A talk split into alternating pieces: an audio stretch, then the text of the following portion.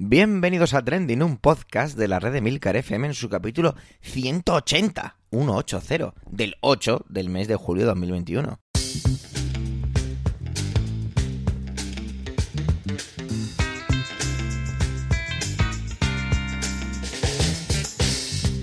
Trending es un podcast sobre lo que pasa, sobre lo que ocurre, sobre noticias que ponen las redes sociales, todo ello con opinión y siempre con el ánimo de compartir. Por ello somos varias voces, aunque yo, Javier Soler, haga de presentador.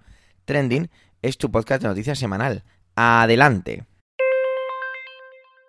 Esta semana solo somos tres en, las intervenciones, perdón, y empezamos con Manuel y nos va a hablar del asesinato de Samuel. No puedo hacer una gran introducción a todo esto. Simplemente os voy a dejar con él porque ¿qué más se puede decir? Pues seguro que Manuel tiene una perspectiva muy interesante que contarnos. Adelante, Manuel.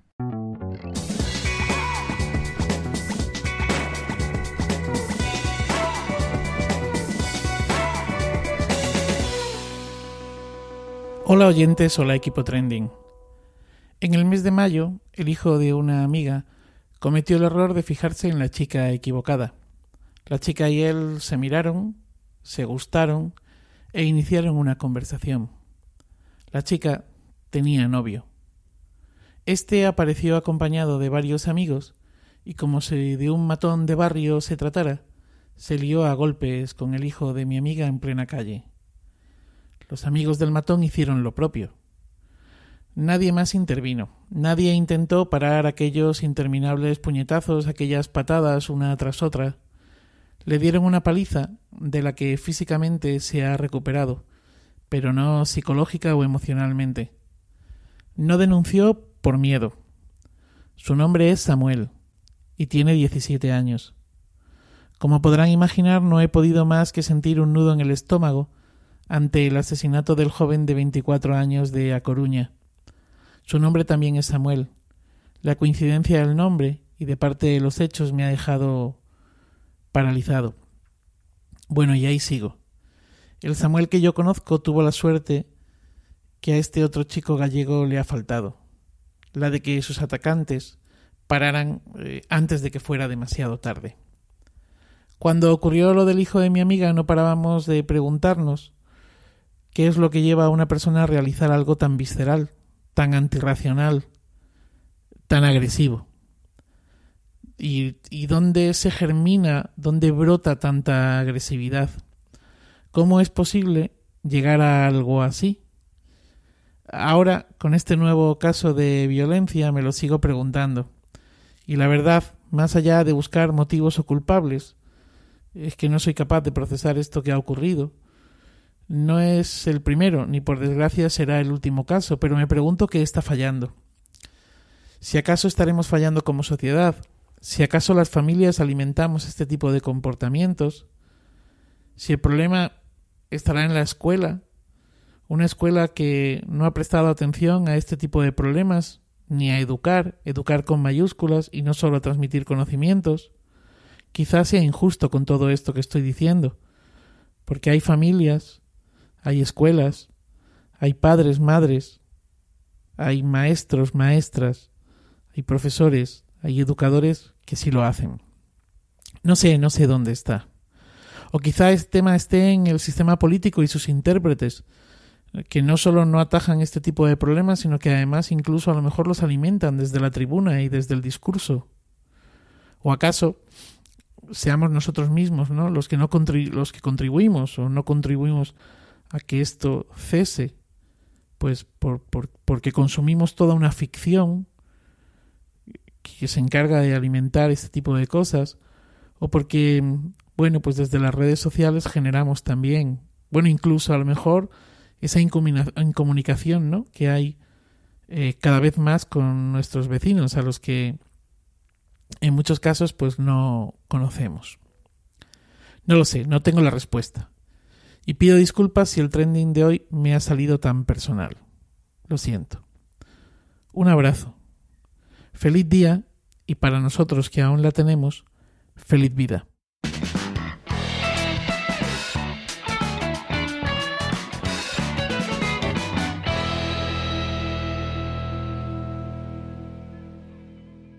Para mí siempre ha sido un personaje muy curioso, muy divertido, muy casi entrañable, ¿no? Eh, me pilla un poco de típico verlo en televisión española, en algunos especiales estos, incluso en Nochevieja o parecido. Y bueno, pues se entristece uno al escuchar estas noticias y pues más o menos podéis adivinar, la intervención de Milcar se basa, o más bien se despide, de Rafael Acarrá. Una, una persona que no dejaba indiferente a nadie y que estaba entre dos países, Italia y España, que tal y como ha puesto Emilcar, la amaron por igual. Adelante, Emilcar.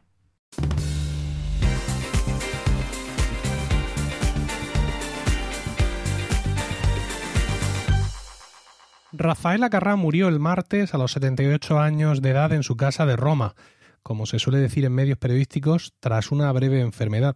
En este caso, la discreción acerca de la dolencia de la cantante ha sido tal que todo el mundo ha quedado muy sorprendido por esta triste noticia.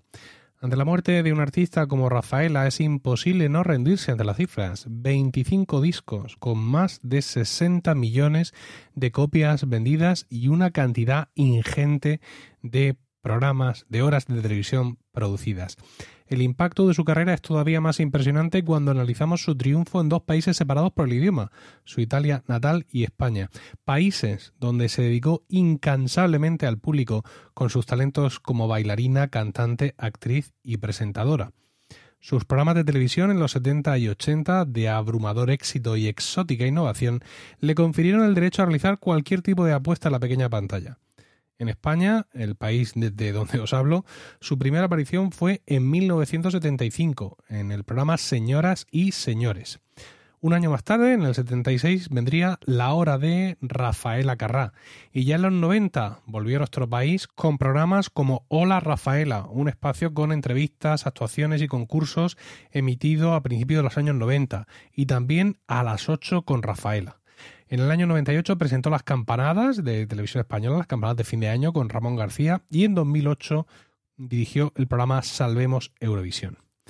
Una gran parte de la comunidad LGTBI ha visto en ella durante mucho tiempo un símbolo de libertad, un símbolo de inspiración. Todas las canciones, o la mayoría de las canciones de Rafaela, tenían ese punto, ese punto de, de descaro, ese punto de reivindicar la propia libertad de uno para expresar el amor, la sensualidad y sobre todo la sexualidad. Y todo esto en una época en la que significarse en ciertos debates no era en absoluto rentable. Su canción Lucas, lanzada en 1978, en la que la protagonista descubre que su novio es homosexual, es de una enorme valentía, sobre todo porque la letra deja la historia en el aire sin ningún atisbo de juicio por su parte. Él era un chico de cabellos de oro, yo le quería casi con locura, le fui tan fiel como a nadie sido. Y jamás supe qué le ha sucedido, porque una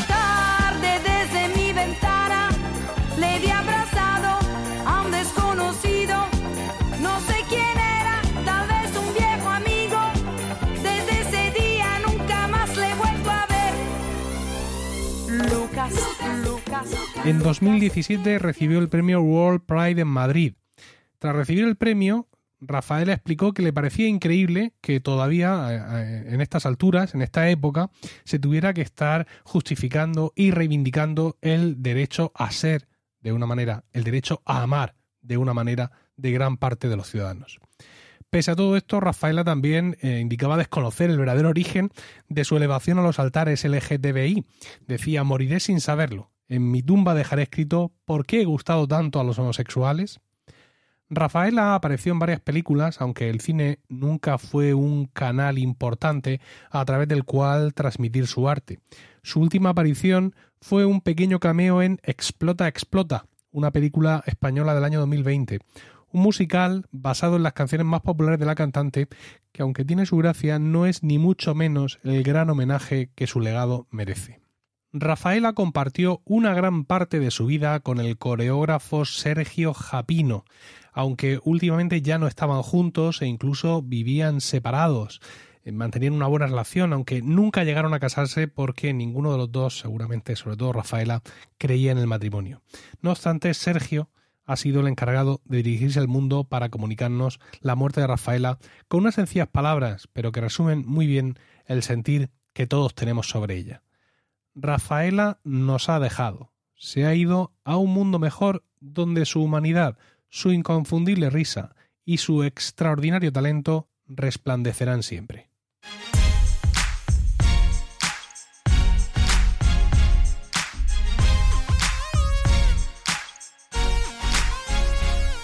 Tras las dos intervenciones de mis compañeros, de Milcar y de Manuel, pues quería traer algo un poquito más amable, algo que por lo menos nos hiciera sonreír.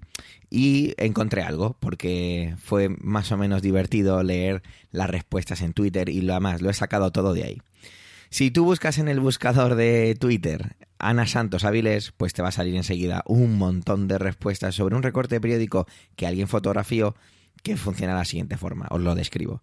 Es una chica que se ve, no sabría decir la edad, la verdad, aunque bueno, luego podremos adivinar más o menos por dónde tira. Con el pelo hacia un lado, una mascarilla blanca y por la mirada podríamos intuir que está sonriendo. Debajo de su fotografía pone su nombre, Ana Santos, y debajo el lugar, Aviles.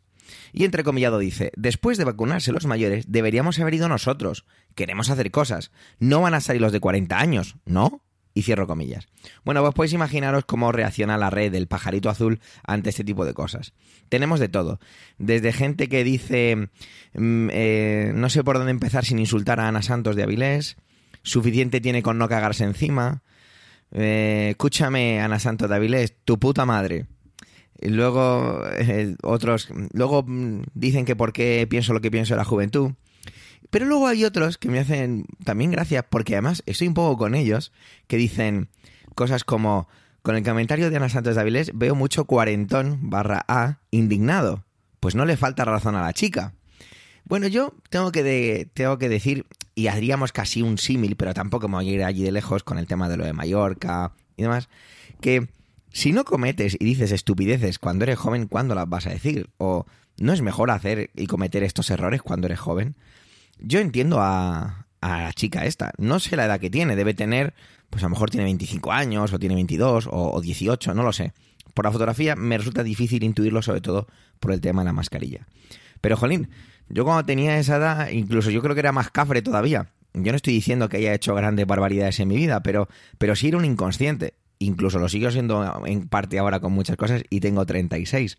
Pero me ha hecho gracia. Creo que la mayoría de los comentarios son eh, con mucha ironía y con mucha eh, acidez, ¿no? Aquí hay uno que los cuarentones no merecemos vivir, me bajo del mundo, que Ana Santos de Avilés quiere hacer muchas cosas. No sé, vuelvo a decir que creo que es divertido, o bueno, yo me lo he tomado de esta forma, a lo mejor esos comentarios estaban hechas, no estaban hechos con acidez, sino directamente ofendidos, que bueno, sabemos que en Twitter es muy fácil ofenderse y la gente parafraseando a, mi jefe, se lo coge con papel de fumar. De hecho, uno de los más divertidos, y es una persona que se llama en Twitter arroba Fakowski, ¿vale? F-U-C-K-O-W-S-K y latina, que dice, desde aquí quiero retar públicamente a la señorita Ana Santos a tumbarme a cervezas y tequilas a mis 47. Luego está la otra parte que habla de la responsabilidad, de que los de 40 años hemos estado levantando el país, hemos estado trabajando.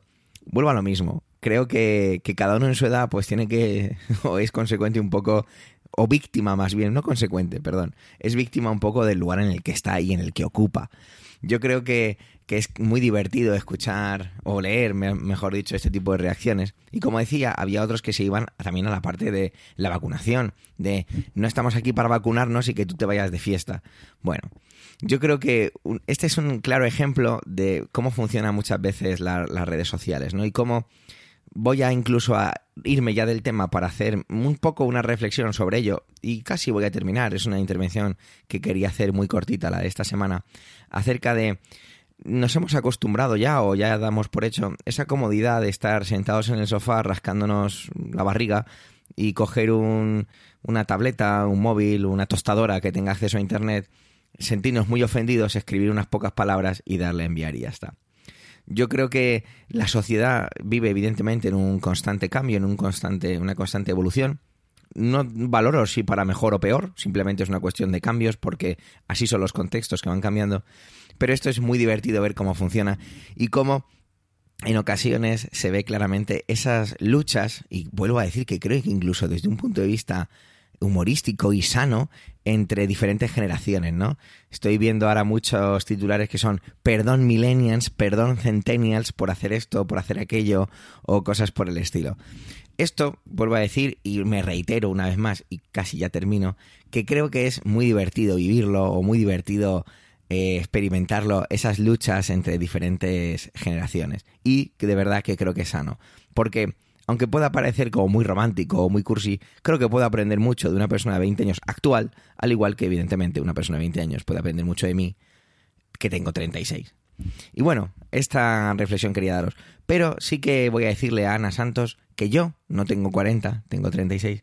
Pero, oye, que yo también quiero hacer cosas, ¿eh? que no voy a quedarme sin hacer las cosas que me apetece hacer.